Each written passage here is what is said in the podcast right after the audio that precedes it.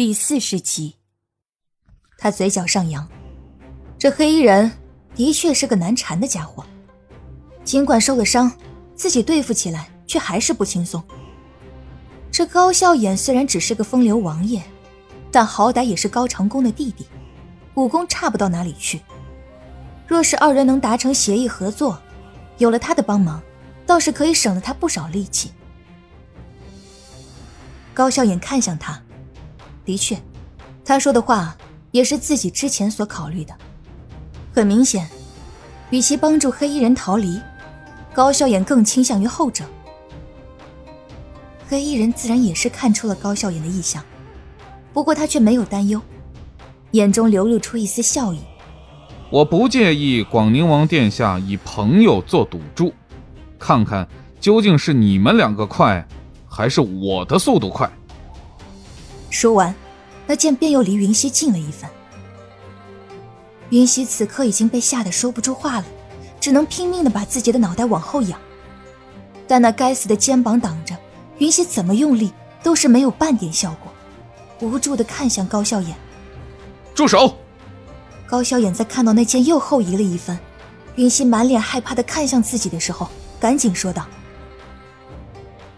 这个黑衣人武功很高。”有资本说出那样的话，他不能拿未来的四嫂作为赌注。转而看向墨衣男子，高笑颜冷声的说道：“放他走，本王就算欠你一个人情。”那墨衣男子微愣片刻，而后说道：“广宁王的人情，好像挺值钱的。不过，比起这个小白脸的命，我的东西更值钱。”说完，他便立刻举剑向着黑衣人跑去。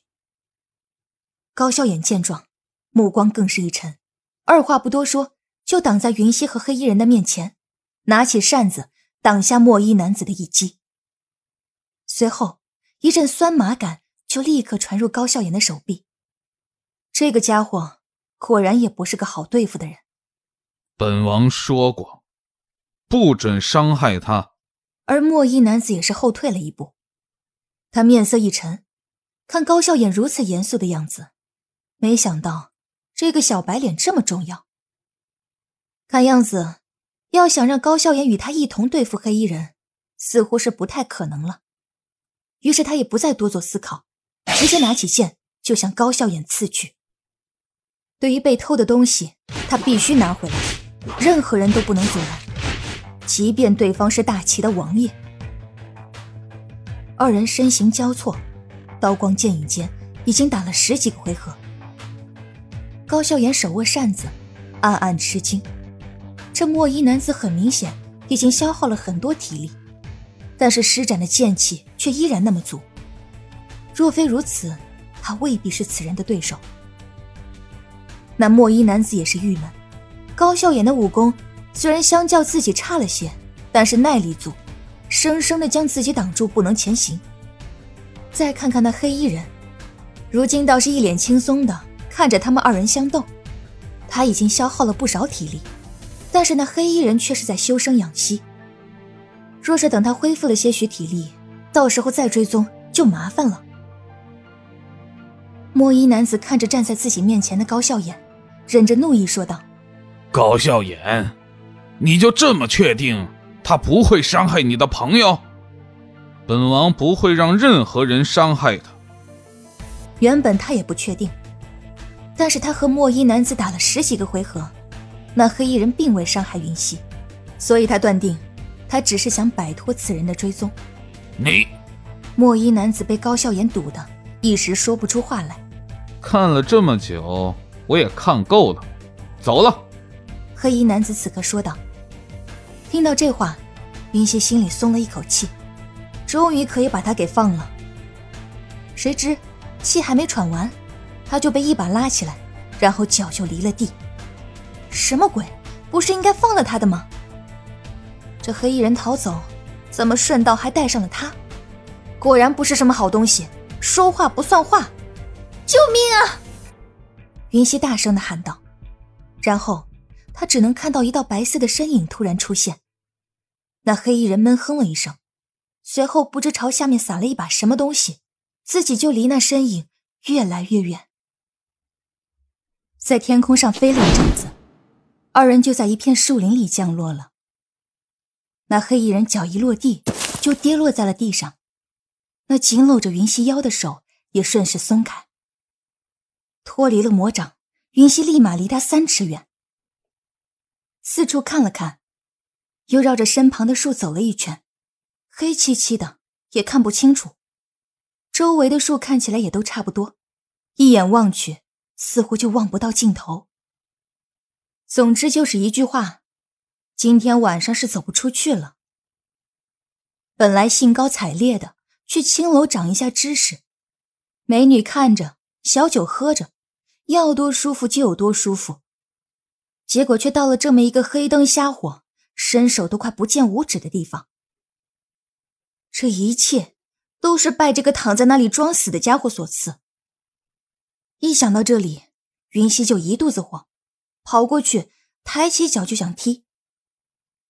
但是脚伸出去一半，却又想到，这家伙一看就是个武林高手，万一这一脚下去他记仇，那他肯定又倒霉了。讪讪的收回脚，云溪瞪了他一眼，哼。本小姐大度，不跟你计较。云溪在黑衣人身边坐下，如今天已经黑了，也不知道树林里面会不会有豺狼虎豹啥的。他这里连个火都没生，到时候真有那些食肉动物来，可怎么办？想到此处，他看了看离自己一丈远的黑衣人，又起身朝他靠近了些。万一真有那些动物来，他也好把这个家伙先给丢出去。在黑衣人身边坐下，云溪朝他看了看。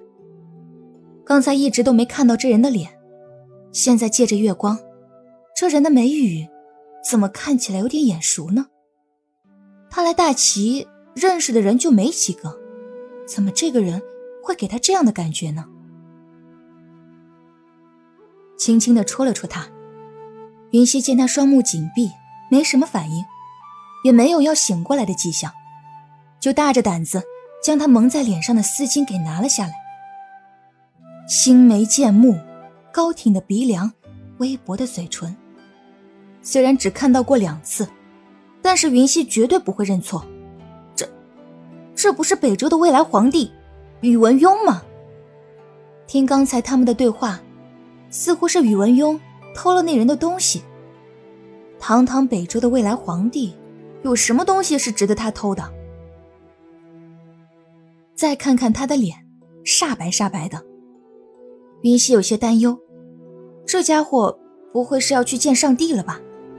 历史上，宇文邕可是要统一南北朝的，可千万不能挂在这里呀。他使劲拍了拍他的脸，喂，宇文邕，你可别死啊！这篡改历史的责任，我可担当不起啊！你再拍下去，我不死也会被你拍死。直到宇文邕的脸都被云溪给拍红了，他才咳了咳，然后吐出了这么一句话。听到宇文邕终于说话了，云溪悬着的心才放下。啊，你没死，太好了！见宇文邕想要起身。却又有点吃力，他立马扶着他，让他稍微舒服一点的靠在树干上。对此，宇文邕笑了笑，看见我没死，这么开心啊！云溪赏了他一个大白眼，一有力气就说这种话，也真的是可以了。于是就说道：“是啊，本少爷很开心，死了岂不是太便宜你了？”我还是第一次看到长得这么弱小、这么细皮嫩肉的少爷。”宇文邕说道。“我父母疼我，养的好不行啊。”云溪说道。宇文邕听了，饶有意味的点了点头，然后就当着云溪的面捏了捏他的脸，而后笑着说道：“你父母养的确实挺好，手感不错。”云溪没想到，这家伙受伤了还这么不安分。在愣了两秒后，立刻拍掉了他的手，瞪着宇文邕说道：“神经病啊你！”被用力的一甩，宇文邕能感觉到肩膀上的伤口又裂开了一点，痛意随即传遍了全身。不过即便如此，他依旧笑着说道：“上次见面你就说我神经病，这次又说我神经病，看来这的确是个骂人的词儿啊。”听了宇文邕的话，云溪眨巴眨巴眼睛：“不是吧？他这次可是女扮男装。”宇文邕只见过他两次，就能认出来了。不知道你在胡说什么？本少爷难得去一次万花楼，就被你挟持过来了。谁在这之前见过你？云溪否认道。云溪虽然不承认，但是宇文邕心中早就有数。他见云溪目光闪躲，就伸出手，一把将云溪拉过来。云溪毫无防备，就这样被他拉到了怀中。你你你你干嘛？被宇文邕用眼带笑意的眼神注视着，云溪一时慌神，说话都有些打结。如果这世上真有长得如此貌美的男子，我也不介意有龙阳之癖。宇文邕轻轻抚摸着云溪的脸蛋，说完就俯下身来，动作倒是干净利落，没有丝毫的拖泥带水。看着在自己眼前快速放大的脸，云溪总算是明白他要干嘛了。在宇文邕的嘴唇快要碰到他的脸颊时，他一把推开宇文邕，然后赶紧起身，满是愤怒的看向宇文邕：“受伤了还想着这种事情，宇文邕，你真是变态流氓！”对于云溪的骂声，宇文邕倒是满不在乎。他抬头看向云溪，痞痞的笑道。不是说不认识我吗？那怎么知道我的名字？一时生气，就将名字脱口而出。既然已经如此，云溪也就不再装糊涂。反正每次见你都没什么好事。看样子郑姑娘并不怎么喜欢我。云溪白了他一眼，这不是废话吗？要不是他，大晚上的，他能在这鬼地方待着？不过能让郑姑娘记得这么牢，也算是件好事儿。听到这话，云溪无奈的摇了摇头。能如此自我安慰，也算是厉害了。不过，在瞥了宇文邕一眼之后，他无意间发现，这家伙的额头上满是汗珠，脸上也是依旧没有任何的血色，不免的有些担心。他走近宇文邕，问道。宇文邕，你的脸色很不好，你没事吧？原来云溪，你还是很关心我的。宇文邕摇了摇头，说道：“没事，一点小伤而已，只不过可能要劳烦你帮我把肩膀上的细竹拔下来。”这家伙记忆力倒是不错，上回高长恭救他的时候喊过自己的名字，没想到居然就给记住了。云溪一边点头一边说道：“我叫郑云溪，你可以称呼我为郑姑娘，或者叫全名，就是不要叫我云溪。我们并没有这么熟，好吗？”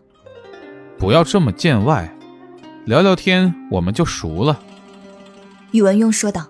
“别了，我可是一点都不想。”云溪话还没有说完，就被宇文邕满后背的血给惊住了。云溪将宇文邕扶着，他的背离开树干，浓浓的血腥味就传了出来。再看看他肩膀上的细竹，明明只是细细的一根竹签，可是怎么会这么严重呢？他能看到还有源源不断的血从伤口处涌出来，怎么会这样？云溪忍不住说了一句。听到云溪小声的话语，宇文邕笑了笑。似是有些不在乎的说道：“哼哼，我偷了九牧居的宝贝，他们打了我一掌，算是抵消吧。”那满不在乎的语气，却不知为何，让云溪听了有一丝难受。他握住那露在外面的竹签，说道：“可能会有些疼，你忍一下。”听到云溪的提醒，宇文邕点了点头。云溪握住竹签，闭上眼，用力一拔，随着一股鲜血的涌出，竹签就被拔了出来。多亏有了上次帮高长恭拔剑的经验，云溪此次也没有之前那么慌张。擦伤口、止血、包扎，一气呵成。谢谢。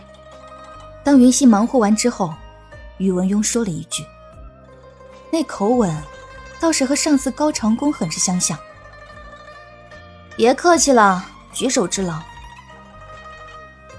大晚上的找不到水源，云溪就将手上的血迹随意的在衣服上蹭了蹭。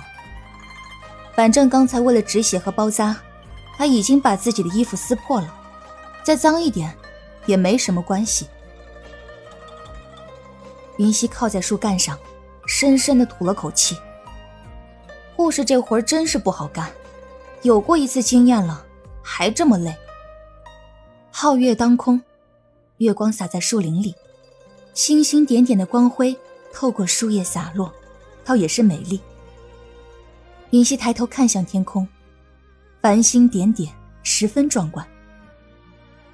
听众朋友，本集播讲完毕，感谢您的收听。